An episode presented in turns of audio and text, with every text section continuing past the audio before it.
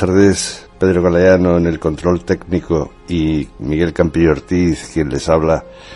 Les damos la bienvenida a Europa Laica en sintonía desde Radiopolis en la 92.3 de la FM de Sevilla y www.radiopolis.org.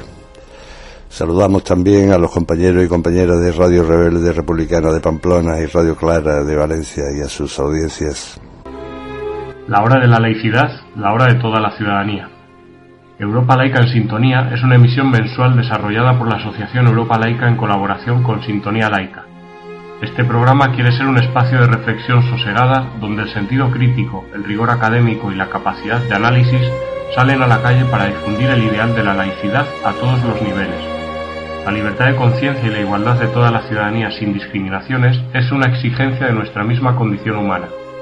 Europa Laica en Sintonía ofrece un espacio de actualidad pensamiento y militancia a todas las personas que quieran contribuir a construir en común una convivencia ciudadana más democrática, republicana y laica.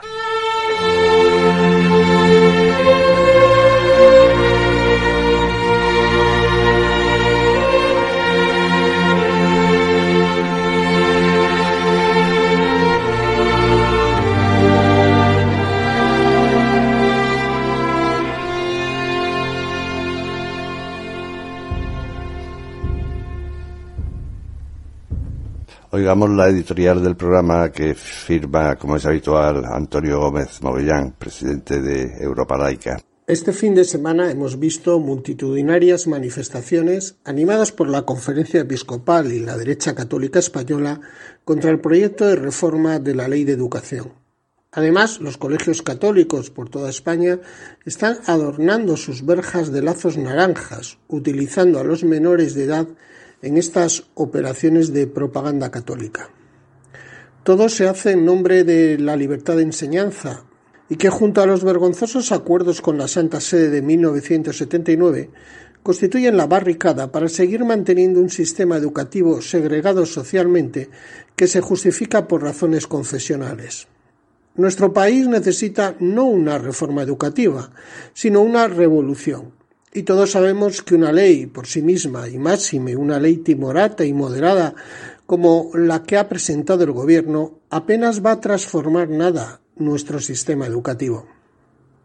Sin embargo, auguramos que, se quiera o no, las transformaciones del sistema educativo en las próximas décadas serán espectaculares, y en ello no tendrá nada que ver ninguna ley, sino que será producto de los cambios sociales, tecnológicos y económicos que se avecinan y que ya vislumbramos. Sin embargo, lo que sí va a contribuir esta ley, más propia del siglo XX que del siglo XXI, es a profundizar la desigualdad social en España. Desde hace más de 30 años, las leyes socialistas de educación, si bien han extendido los niveles de educación obligatoria, no han servido para mejorar nuestra educación pública, sino al contrario, al permitir la expansión de las escuelas segregadas a niveles inauditos. Las estadísticas de abandono y fracaso escolar junto a nuestro ranking más que mediocre en el muy neoliberal informe PISA pone en evidencia la fragilidad del sistema educativo español. De acuerdo a la OCDE, la segregación social del sistema educativo español en dos sistemas, el denominado público y el concertado, es el segundo factor determinante en la reproducción de la desigualdad social después del de la renta. Piénsese, por ejemplo, que en la Comunidad de Madrid más del 50% de los escolares lo están en colegios privados concertados. De paso diremos que también han surgido, como setas, chiringuitos universitarios católicos donde se expiden títulos como churros en nombre del rey, sin que la Administración diga una sola palabra, excepto certificar estos desaguisados. La aspiración de una escuela laica en Europa ha estado en el devenir de todas las sociedades europeas. En los países más avanzados no se cuestiona la necesidad de que una escuela pública, que no del Estado, y laica constituya el elemento principal para la emancipación de los menores de las constricciones confesionales, ideológicas o sociales del ámbito familiar. En países como Finlandia o Suiza, por poner dos ejemplos, la educación pública y laica representa el 98% de los escolares. ¿Cómo vamos a encarar una reforma educativa si aún en España mantenemos dentro del currículum escolar la religión confesional y el catecismo católico? ¿Qué progresista puede ser una ley que como esta consolida un sistema segregado socialmente por razones confesionales y permite el adoctrinamiento religioso de los menores? Pero entonces la pregunta es, Siendo esta una ley que no avanza nada y mantiene intacta la financiación de la escuela privada, ¿por qué la Iglesia Católica ha movilizado a estas caceroladas impúdicamente pornográficas en contra de la igualdad? Sencillamente porque la Iglesia Católica quiere imponer sus límites incluso antes de producirse cualquier mínimo cambio que amenace sus intereses y amenazar al tiempo con la inconstitucionalidad para futuras cuestiones que puedan plantearse en el desarrollo de la ley. Pero todo es teatro. Ahora mismo ya se están presentando las leyes de presupuestos de las comunidades autónomas, donde se fijan los módulos económicos de los conciertos, y ya se están programando subidas de los mismos entre un 2 y un 5%, si no más. Y no solo en las comunidades autónomas de derecha, sino también en las gobernadas por los nacionalistas o incluso la izquierda. También la Iglesia Católica, en los países como España, donde el secularismo social ha avanzado muchísimo, su pérdida de influencia la compensa con su poder de corporación. Ya no es tanto la influencia lo que vale, sino la pertenencia. Los católicos ya tienen sus escuelas, sus universidades, sus estudios postdoctorales, sus hospitales y sus residencias de ancianos, incluso sus organizaciones no gubernamentales y sus obras de caridad. Pero ¿qué pasa en nuestro país con un gobierno de coalición que se dice progresista que no se atreve a denunciar los acuerdos con la Santa Sede? ¿Por qué tenemos que seguir subvencionando en más de 11.000 millones de euros al año a esta institución católica? Aquí dejo esta pregunta. Parece ser que la vicepresidenta primera del Gobierno tiene la misión encomendada de que el edificio de los privilegios del catolicismo quede intacto e impoluto. Pero por muchos favores que pueda estar haciendo, no se preocupe la vicepresidencia, ya que el catolicismo siempre envía al martirio algunos de sus mejores servidores. Estamos con Juan José Pico, responsable de comunicación de Europa Laica. Buenas tardes, Juanjo. ¿Qué tal? Buenas tardes, Miguel. Buenas tardes a todos y a todas de Radiopolis. Pues vamos allá con la actualidad que nos traigas. Seguramente lo primero que quieras comentar es la declaración que ha emitido Europa Laica en relación a la reforma educativa, ¿no? De los LOE. Bueno, sí, la verdad que estamos en, en tiempo de los LOE ya en el editorial del presidente, por ahí es un editorial muy acertado, da mucho en la diana, también el artículo que tenemos hoy mismo, ha publicado el responsable de Educación de Europa Laica, Francisco Delgado, y que está colgado en la página, a apuntar a lo mismo, y en este marco, pues aunque todavía falta el trámite del Senado y de la vuelta al Congreso, pues Europa Laica tiene ya bastante opinión acerca de la ley en general, la reforma de la ley de, reforma de la reforma, y en concreto en lo que más nos incumbe, que es el laicismo. Y aquí hemos sacado una declaración el día 23, el lunes salió a toda la prensa, a todos los medios de comunicación, en el cual pues eh, casi diríamos que te resumiría en dos palabras.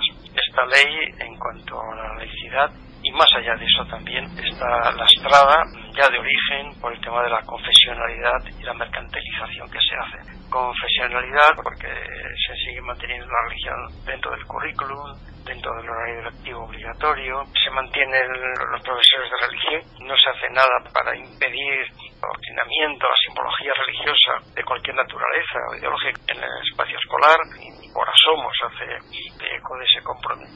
Fue en febrero del año 2018 por todas las fuerzas parlamentarias. Exactamente, sí, sí. Hoy son de mayoría, mm. de derogar los acuerdos concordatorios que son el, el, pilar en el cual se sustenta todo esto. Y mercantilización porque, por más de que lo que se habla de, que sea concertada, sea de amenazada, bueno, aquí la concertada en absoluto. Eh, aún es más, hay que recordar que aunque no está en la ley, la LOE, pero sí en los presupuestos generales del Estado, pues bueno, pues hay una partida ahí de, de un incremento de hasta el 5% en los módulos por alumno alumna, ¿no? Mm. Y aparte que hay un tema que está por encima de todo esto del contenido de la ley, es su aplicación.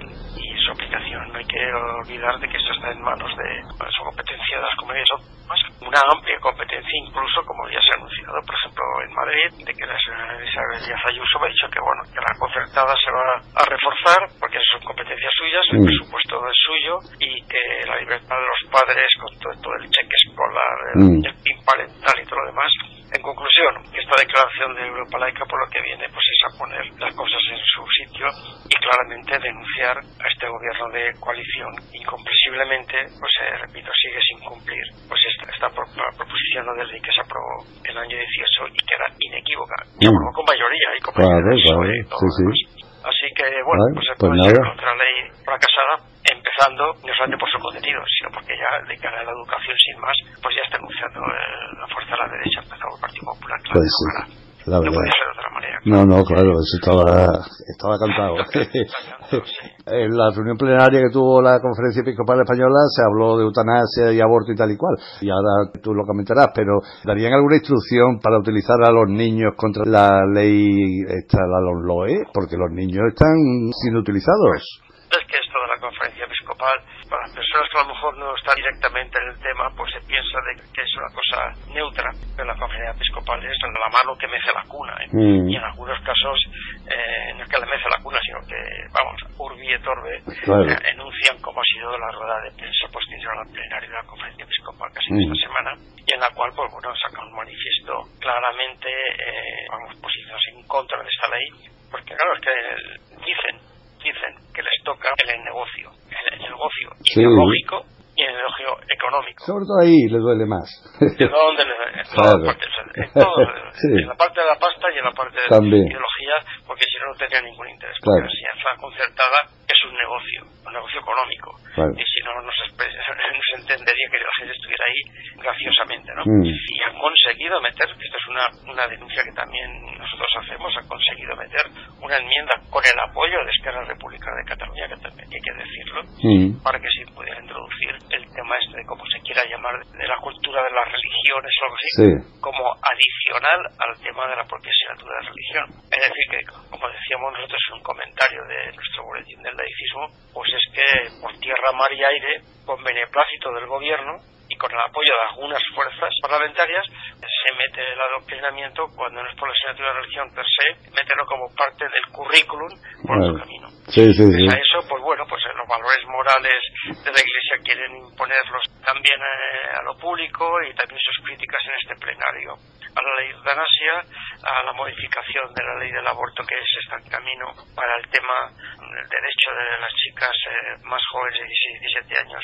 a la interrupción voluntaria del embarazo, claro, y por no hablar con toda la dinámica que están llevando con el tema de la ideología de género. ¿no? Mm. Entonces, pues bueno, pues entre la conferencia episcopal las fuerzas de la derecha, las fuerzas de la ultraderecha, los medios de comunicación y los lobbies eh, claramente fundamentalistas que funcionan, que funcionan, aunque a veces no se les vea, pues el gobierno cede y cuando uno cede, pues, eh, pues otro avanza. Y eso, también lo que, lo que peor me sabe Miguel es que hay que decir eso, por lo menos si cede y la derechona y la confesionalidad se quedarán tranquilos, pero es que ni contentas por la derecha y pierdes pluma por la izquierda, o por lo mm. menos pierdes pluma para nuestra parte, claramente porque esto del laicismo pues no mm, sigue, sigue, sigue anclado y que bueno, que se quite la asignatura alternativa, que se quite que la religión no sea evaluable, pues bueno, pues, pues bien, es que, es que, es que jamás tendría que haberlo sido, pero mm. parece que esto es un avance cuando realmente es de pura lógica. Pues sí. En cuanto a la libertad de expresión, bueno, nos llevamos la alegría de que Willy Toledo pues sobreseyó su caso, pero sin embargo el santo chumino rebelde, la procesión de Málaga, pues ahí ahí le han puesto, he estado hablando con... puesto la banderilla. Pues 2.700 euros de multa, pero bueno, he estado hablando con ellas, con las mujeres estas, van a recurrir, por supuesto, no van a pagar la multa esa y seguirán recurriendo. Y de hecho aquí las mujeres de Sevilla, de, también del santo, el coño insumiso, bueno, pues ellas también, en su caso fue sobreseído, pero los abogados cristianos recurrieron a la audiencia provincial. Así que está también en recurso la sentencia de aquí.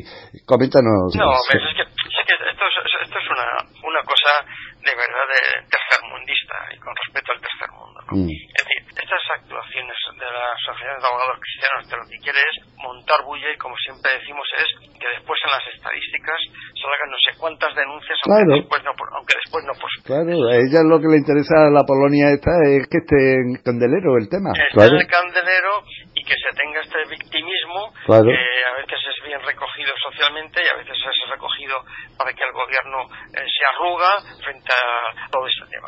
Cuando esto con esto la realidad lo único que existe es primero la figura esta de los sentimientos religiosos es una cosa arcaica porque ¿por qué no también los sentimientos laicos o los sentimientos humanistas los sentimientos eh, ateos en fin ¿qué, qué, supremacía tiene lo religioso para que eso esté protegido hmm. y no es que queramos al menos desde Europa laica que se, se, se cubran y se, se, protejan los sentimientos porque esto es una cosa tan indeterminada pero claro el artículo 525 de la ley está ahí y, y entonces pues depende pues de la judicatura y la judicatura pues como está plagada por, por una cuestión confesional en muchas partes pues bueno pues te pasa eso que unos lo aceptan otros no lo aceptan otros ponen multa otros no ponen multa y es una determinación que es una inseguridad jurídica total. En este aspecto aparte que nosotros como Europa Laica pues hemos manifestado el apoyo la denuncia de este tema y el apoyo a las personas que están involucradas en estos pleitos inútiles pues eh, hay una noticia pues eh, positiva porque en la reunión que Europa Laica tuvimos hace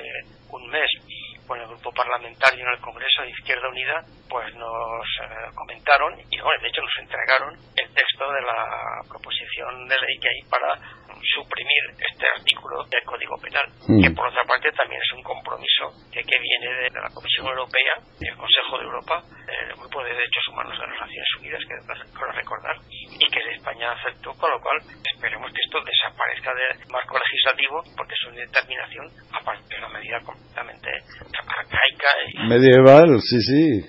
Claro, y tenemos también por otra parte, pues eso, que el Tribunal Constitucional pues ha acogido y, y ha avalado la ley Mordaza, una ley mordaza que vuelve a incidir nuevamente con la libertad de expresión. Más de 500 millones de euros de multa que llevan recogidos en la pues administración a cuenta de la aplicación de esta ley. En unas casos será por una cosa, otras por otra, pero que claramente, pues eso, su título lo tiene bien ganado. Ley mm. mordaza que, que, impide pues el tema y que afecta a la libertad de, expresión, la libertad de manifestación y todo lo demás.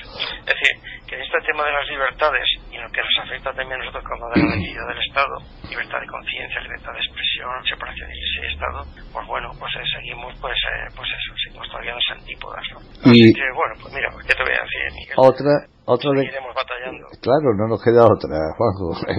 otra declaración que me gustaría que comentaras es la que ha sacado Unilaica, incluso ah, una comunicación al ministro, en fin, cuéntanos. Sí, sí, sí, claro. Bueno, Unilaica es dinos qué es Unilaica. vamos a ver, Unilaica. Brevemente. Sí, muy brevemente es la sección de Universidad de Europa Laica. Exacto. Creemos que la universidad tiene una entidad por sí misma, es un centro donde el racionalismo tiene que imperar y ahí se creó en su momento, básicamente, y tiene su mayor potencia en la Universidad de Granada, donde pues es un seminario Galileo Galilei, sí, actividades, y bueno, se tiene una presencia incluso reconocida por el propio rectorado. Pero claro, eso no impide que Unilaica, dentro de su misión, que es la laicidad dentro de la universidad, pues claro, pues levanta, no, levanta las ampollas porque todo el mundo, no, no, es que esto de la religión confesional, la LOE, esto es solamente para las enseñanzas obligatorias, pero no para la universidad. No, no, mm. no será para la universidad, o sí que será, pero que el tema está que, que a la propia universidad pues te encuentras con las asignaturas confesionales también metidos en la universidad en la forma de centros de teología, cátedras de teología cristiana, para, para hablar del tema de las capillas y, otros espacios confesionales que existen en universidades públicas, o los capellanes, o en el tema de las hermandades, las pastorales, los servicios de asistencia religiosa, los patronos, eliminación de los símbolos religiosos que, que está todavía pendiente, en fin, la, participación de autoridades académicas de universidades, vamos, en misas, procesiones, y bueno, eh, pues eh, está denunciado y entonces Unilaica pues ha escrito una declaración, bueno, un escrito más bien, muy bien argumentado, mandada al ministro de Universidades, el ministro Castel, y a la conferencia de rectores de las universidades públicas españolas. Es que claro, es que incluso, como se denuncia en el escrito, pues, la cantidad de que está proliferando cada día más asignaturas de estas pseudocientíficas que, que, no tienen nada que ver con lo que significa significa la, racionalidad, la ciencia, el pensamiento de la universidad, sino que son, pues nuevamente, estos fundamentalismos que están dentro de la universidad y que no hay manera tampoco de, sacarlos. ¿no? Así es. pues, eh, ese es el tema. Y en cuanto a la reunión que habrá de Junta Directiva de Europa Laica el próximo 28, pasado mañana, eh, ¿qué nos tienes que decir? Pues nada, pues eh, como estamos manteniendo desde Europa Laica la misma tensión, es cierto que en la situación actual pues, eh, el, fuelle está un poquito más flajo porque la articulación social pues, es más difícil. Eh, la movilización, pues, bueno, estas declaraciones que hacemos y comunicados eh, veníamos haciéndolos, pero falta un poco de tensión, pero aún así todo pues mantenemos la vida orgánica mm. y también con iniciativas hacia afuera. Y así, pues por ejemplo, pues en la junta directiva que tenemos este sábado, pues bueno, pues vamos a preparar el tema del 9 de diciembre con un manifiesto que ya está en, cartera, ya está en la cocinado. El 9 de diciembre es el Día Internacional del Laicismo y la Libertad de Conciencia a mm. nivel internacional y como todos los años, aunque de forma descentralizada en todas las organizaciones territoriales de Europa Laica, pero vamos a sacar un manifiesto pues denunciando todo esto porque no solamente es en España, también, aunque con distintos colores y distintas eh, historias en cada caso, pero también a nivel mundial pues lo que está viendo este mm. avance de los fundamentalismos de la ultraderecha.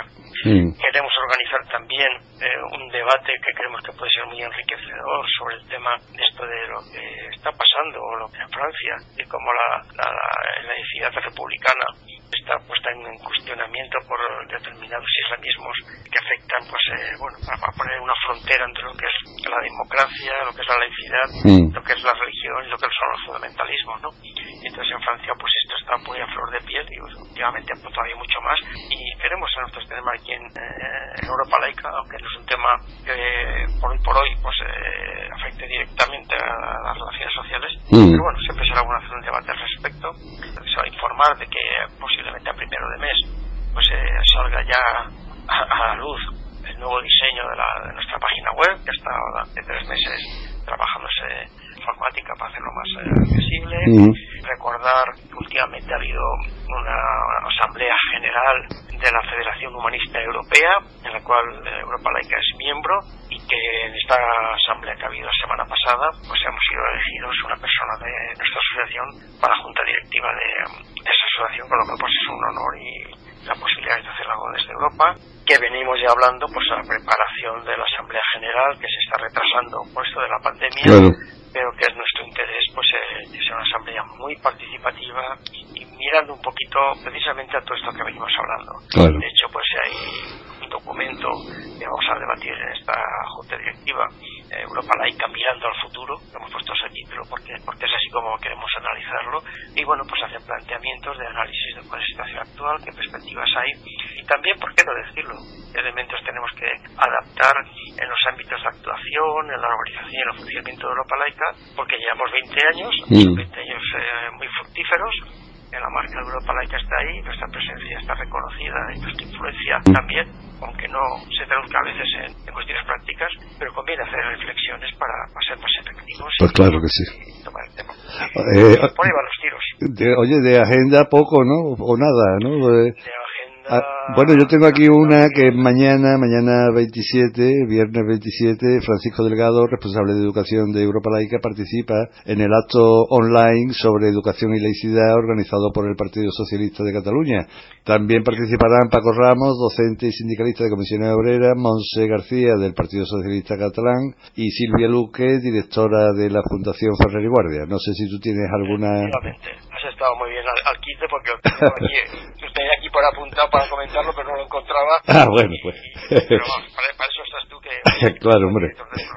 Claro que sí. Oye, que te queda alguna cosilla más o nos despedimos ya, ¿no? Pues, eh, es que me acuerdo, Miguel, si estuvimos comentando para nuestros oyentes el tema de que en el marco este de la aprobación de los presupuestos generales del Estado mandamos una enmienda a los grupos parlamentarios desde Europa Laica solicitando que a ver si valoraban poder meter en el presupuesto general del Estado una disposición adicional de tal manera que se redujera la aportación del IRPF a la Iglesia Católica mm. el 0,7 actual al 0,5, la famosa cruz Y la motivación que llevaba a hacer esta sugerencia a los partidos políticos era ni menos por dos elementos. Por una parte, porque el Tribunal de Cuentas ha detectado y publicado eh, el pasado mes de julio lo que ya era un dato y un clamor evidente de que desde que se subió el 05 al 07 con la gobierno de Zapatero, pues la Iglesia Católica ha venido teniendo superávit. Superávit, incluso incumplía el propio texto de los acuerdos con la Santa Sede, que ya es tener que aguantar los acuerdos, cuando decía que el Estado ayudará al adecuado sostenimiento claro, de la Iglesia. Pero no a... claro. El, adecuado es el adecuado. Claro.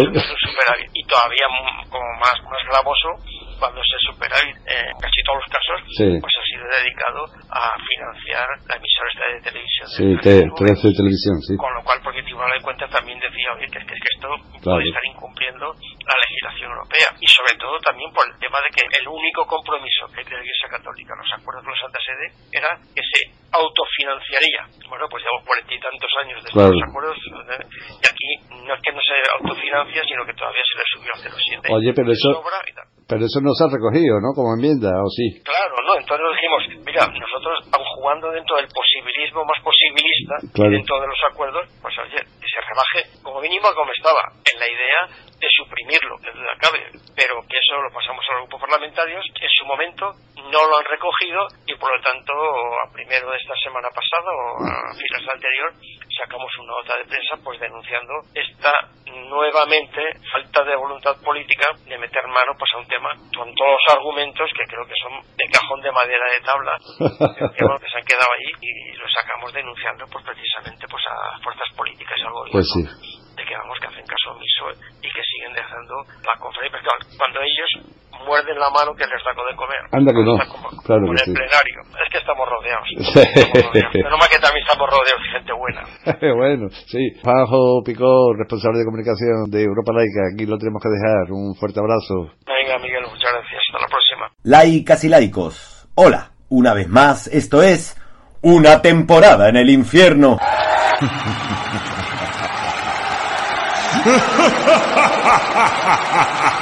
Como aquí en el infierno se está muy a gustito y más ahora que es invierno, he decidido tirar por la vía fácil y leerles unas definiciones sobre religión de mi nuevo y flamante libro El Mataburro de Mongolia.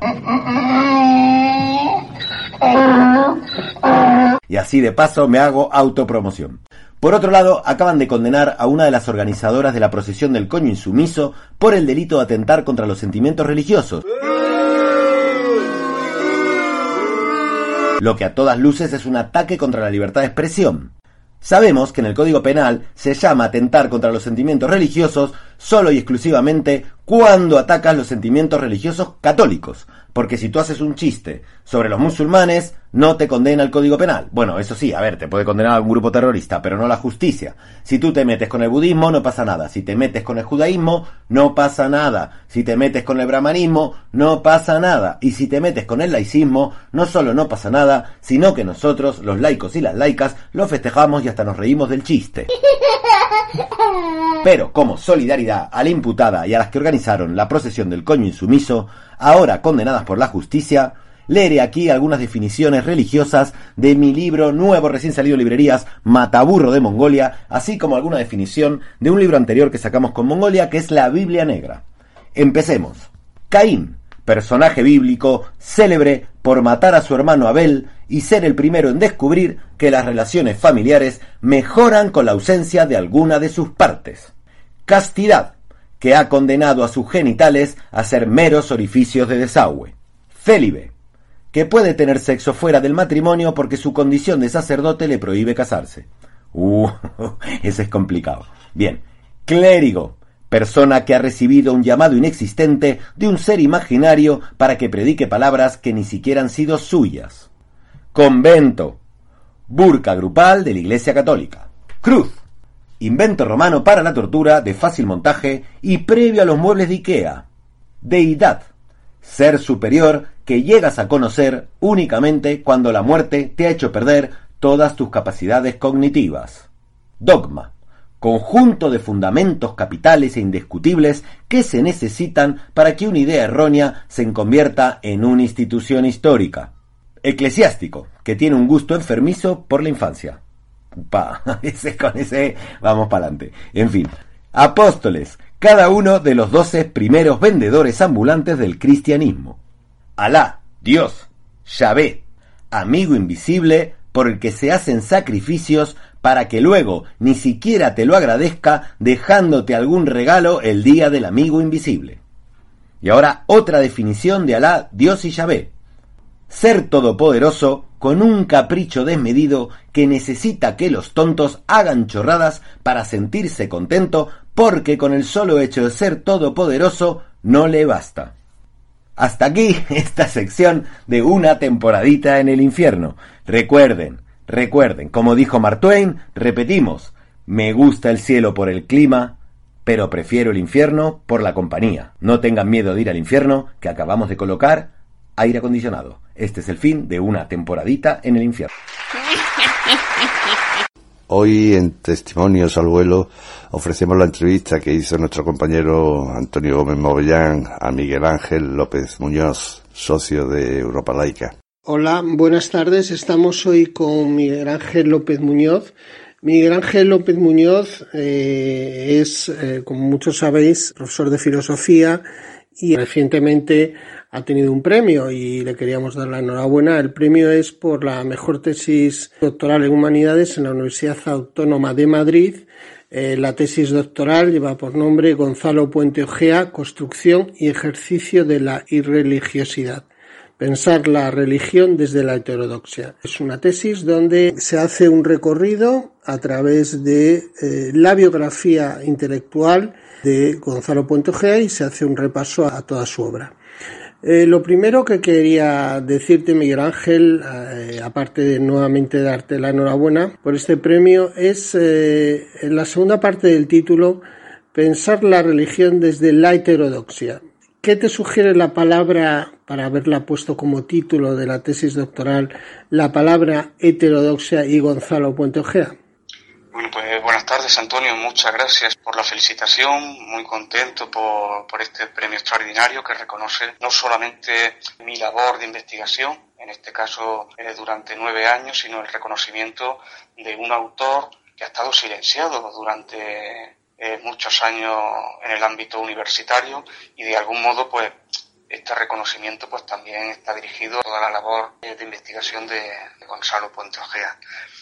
Me preguntaba sobre el título. Bueno, el título, en primer lugar, hablo de construcción y ejercicio eh, para intentar eh, describir dos ámbitos de, de, la investigación de Puente Ojea, tanto la parte teórica como la praxis, como la parte práctica, es decir, esa proyección teórica de fundamento filosófico, eh, antropológico, histórico, político, jurídico, que necesita eh, irremediablemente de una proyección militante para eh, ver concretado ese planteamiento ¿no? y ese compromiso. Eh, la palabra heterodoxia, que bueno, viene usado en el pensamiento español, pues seguro que, que, nos hace recordar en primer lugar a Menéndez Pelayo, ¿verdad? De esa manera un poco ambigua en el que él lo utiliza simplemente hace referencia a ese otro modo no estándar, un modo divergente de pensar la religión del modo como se viene haciendo pues fundamentalmente por el ámbito académico. Eso que eh, en España ya desde hace eh, unas cuantas décadas eh, comienza a desarrollarse como las ciencias de las religiones, fundamentalmente en el ámbito histórico y jurídico, tiene un modo de pensar donde ese carácter concordatorio entre el poder y la religión se acoge con mucha naturalidad.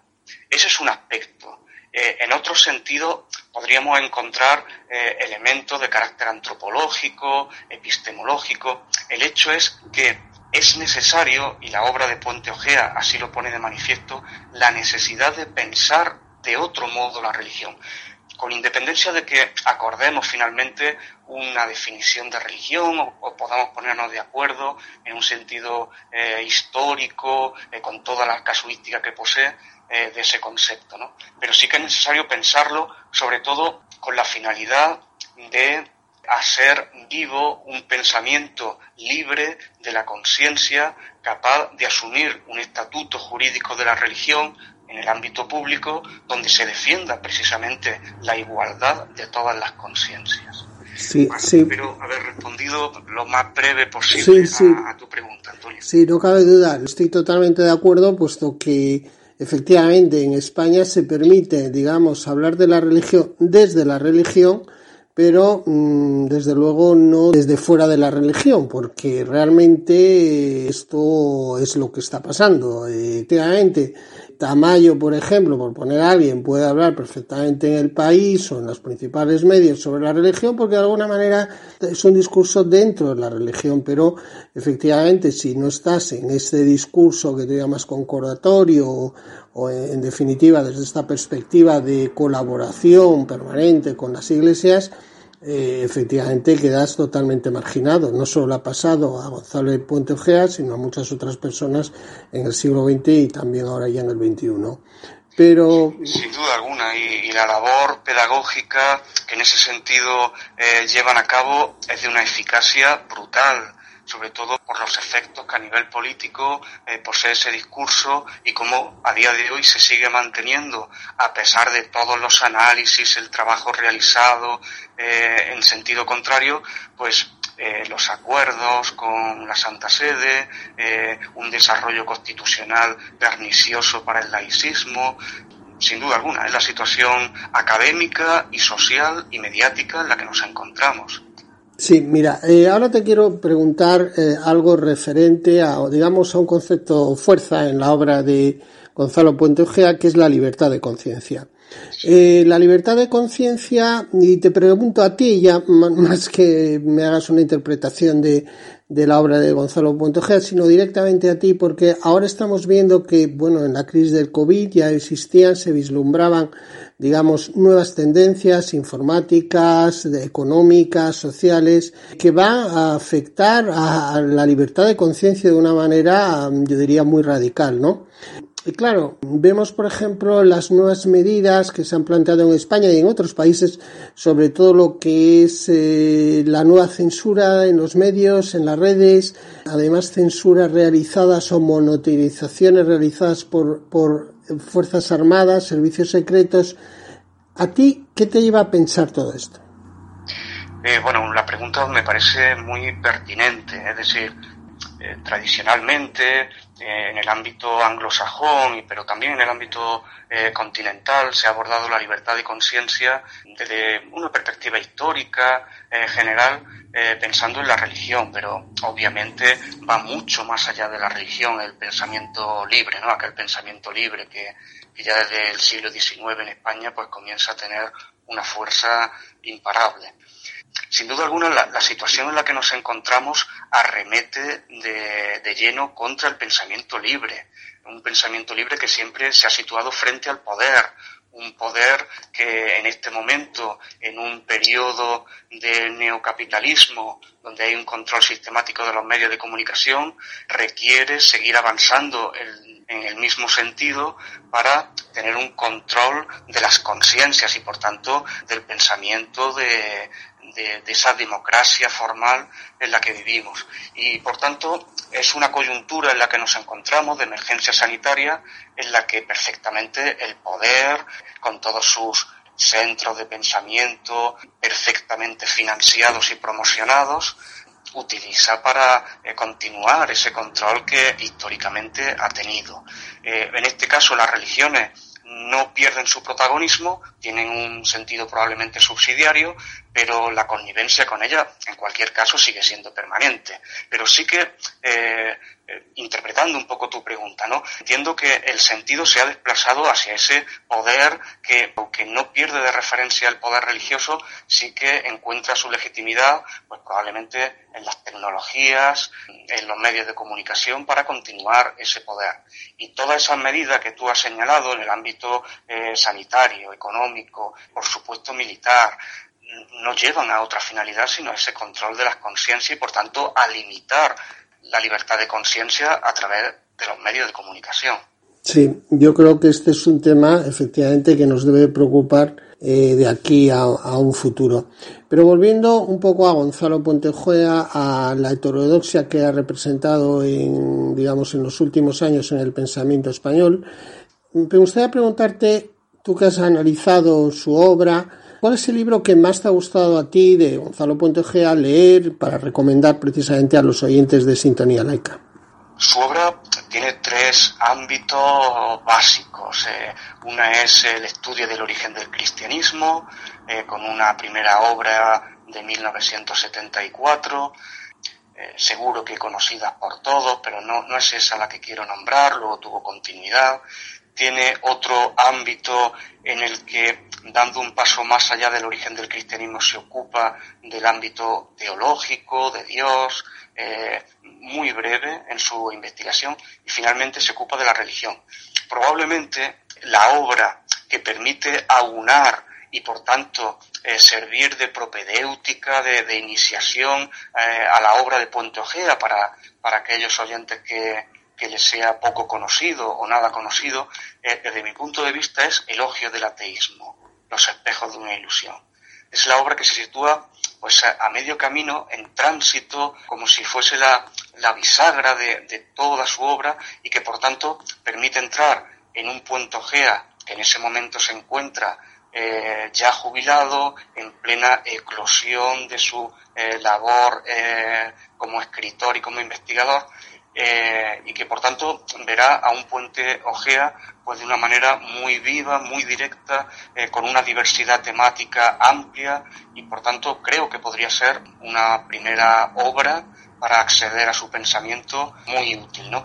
teniendo en cuenta que esta obra, como algunas otras, tiene diferentes componentes. Eh, incorpora, por ejemplo, artículos suyos de prensa, incorpora eh, capítulos que están algunos de ellos engarzados entre sí y otros perfectamente independientes, pero es precisamente lo que le da carácter a su obra también. Y por tanto, sin duda alguna, Elogio del Ateísmo, desde mi punto de vista, sería una buena obra para comenzar Sí, mira, eh, una anécdota eh, quiero que nos comentes, porque claro, eh, Gonzalo Puente Ojea eh, es un crítico de la transición política española y de los fundamentos constitucionales de lo que hoy llamamos en denominar el régimen del 78. De alguna manera también es un heterodoxo en ese sentido. Eh, pero quizá lo que mucha gente no conozca es que por su carácter de un funcionario diplomático de carrera, conoció al hoy prácticamente huido Juan Carlos I eh, cuando era príncipe en Grecia y en, en, algunas de sus obras hace anécdotas que tú comentas en tu tesis doctoral. Me gustaría un poco que comentases esa anécdota, pues bueno, para distender un poco esta conversación. Bueno, sí, efectivamente, eh, Gonzalo conoce muy bien a los protagonistas oficiales que desarrollaron eso que que él denomina siempre entre comillas la llamada transición a la democracia en España. Y uno de estos personajes sin duda alguna eh, centrales, al menos desde el punto de vista orgánico, es eh, Juan Carlos de Borbón, que él conoció en Grecia, en un destino eh, ocasional que tuvo, justo antes, unos meses antes de contraer matrimonio con la princesa de, de Dinamarca y de Grecia, Sofía, y ahí pudo compartir en algunos momentos pues eh, algunas conversaciones, ¿no?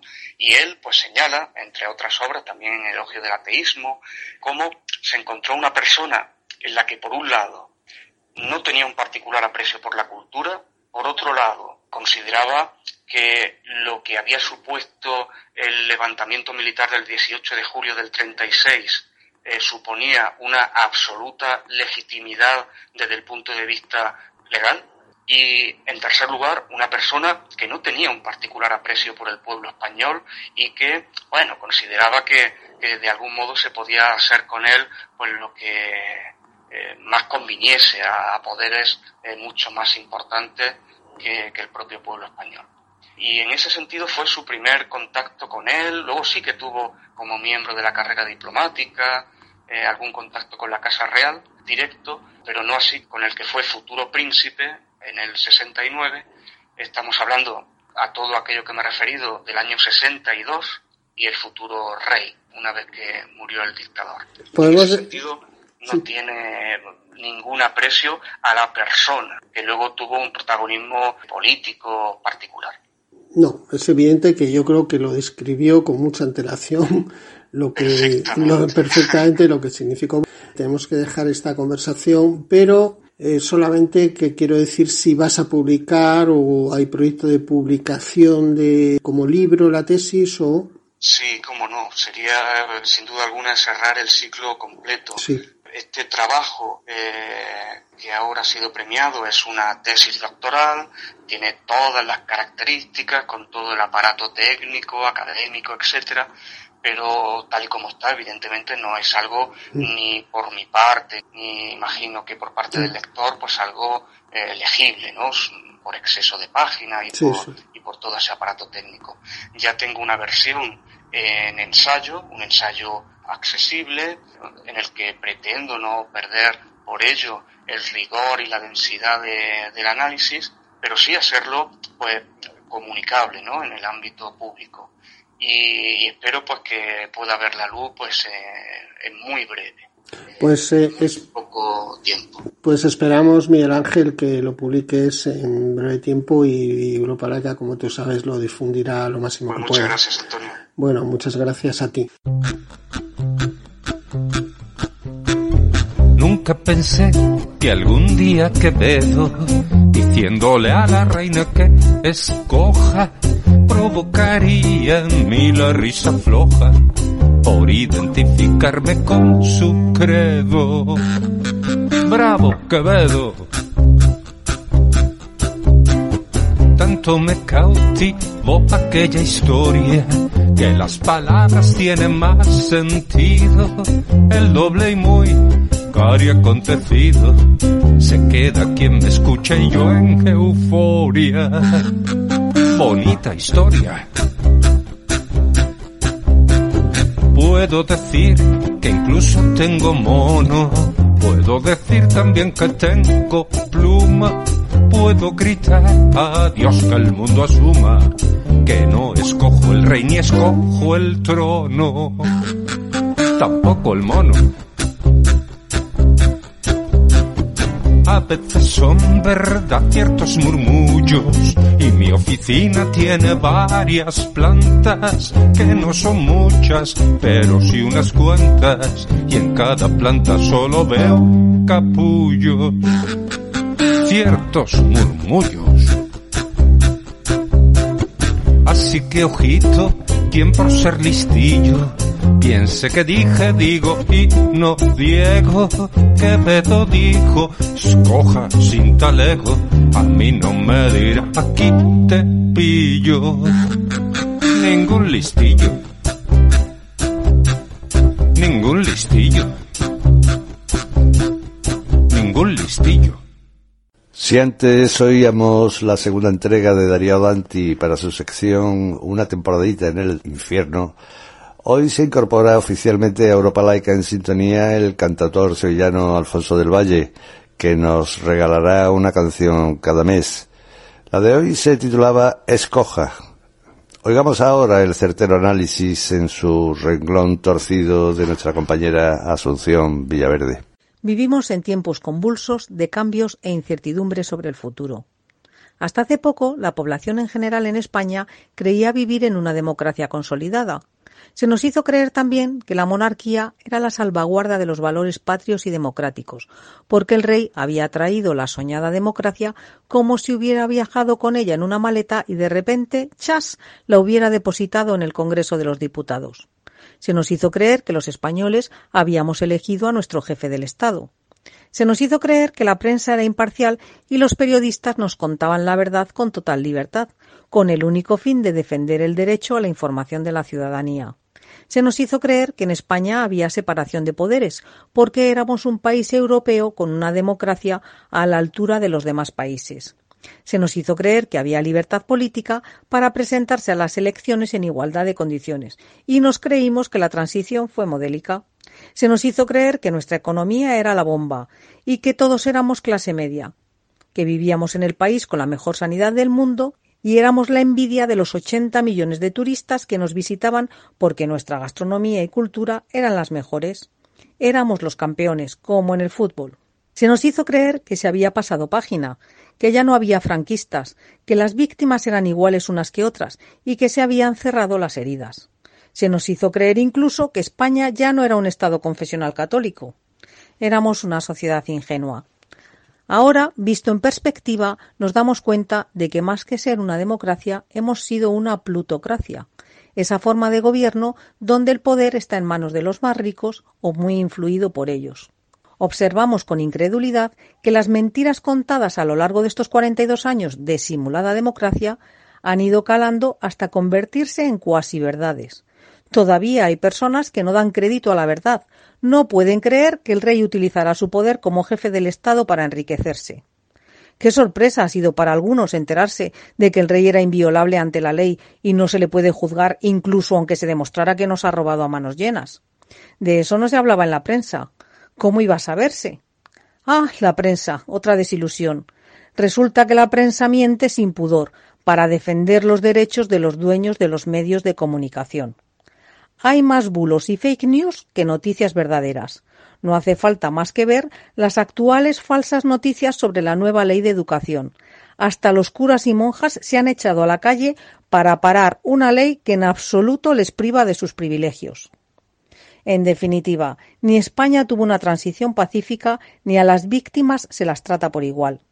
La democracia costó muchas vidas, muchas penas de cárcel y mucho sufrimiento de personas que de verdad lucharon contra la dictadura y por la libertad. No es cierto que todas las víctimas sean iguales. Sigue sin haber justicia, verdad y reparación.